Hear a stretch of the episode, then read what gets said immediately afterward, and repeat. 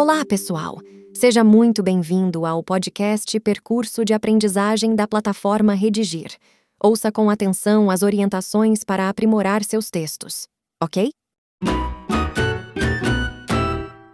Abordamos aqui a necessidade de atentarmos à exemplificação, que, muito embora seja uma excelente estratégia para fundamentar as argumentações, por vezes nos descuidamos e não a fazemos de modo adequado, ou seja, não ilustramos adequadamente o que foi proposto. Percebamos, no exemplo a seguir, que há certa incoerência, certa inadequação no que diz respeito à exemplificação.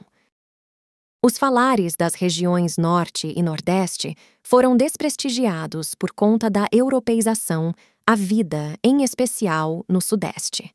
Surgiu, então, o que hoje se convencionou chamar de preconceito linguístico.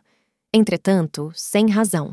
É certo que não só o Sudeste, como também o Brasil e o mundo todo, devem valorizar, por exemplo, a obra de Aleijadinho, escultor e entalhador mineiro, cujas obras têm reconhecimento internacional, notadamente os Doze Profetas, em pedra-sabão, assentados no Santuário de Matozinhos, apesar do sotaque marcado de Antônio Francisco Lisboa.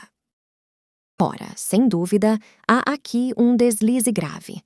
Para exemplificar o preconceito linguístico, o dissertador trouxe a escultura de Aleijadinho, fez considerável aceno a ela e apenas muito superficialmente mencionou o sotaque de Aleijadinho.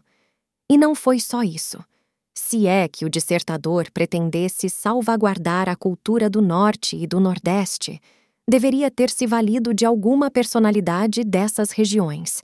Aleijadinho é mineiro, portanto, também do Sudeste do país.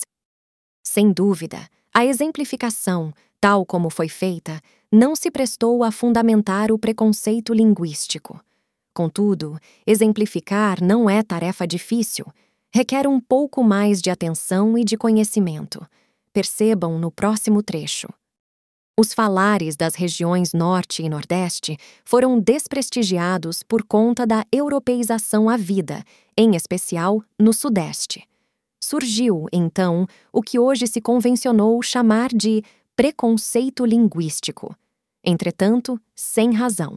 É certo que o Sudeste deve curvar-se diante da poesia do Nordeste, graças, por exemplo, às produções do pernambucano João Cabral de Melo Neto, que atravessa fronteiras e encanta os leitores mais seletos. Então é isso. Antes de nos despedirmos, deixo aqui um convite. Assine o podcast da plataforma Redigir no seu tocador de preferência. E, claro, não deixe de conferir também os demais conteúdos do percurso de aprendizagem. Um abraço e até o próximo episódio.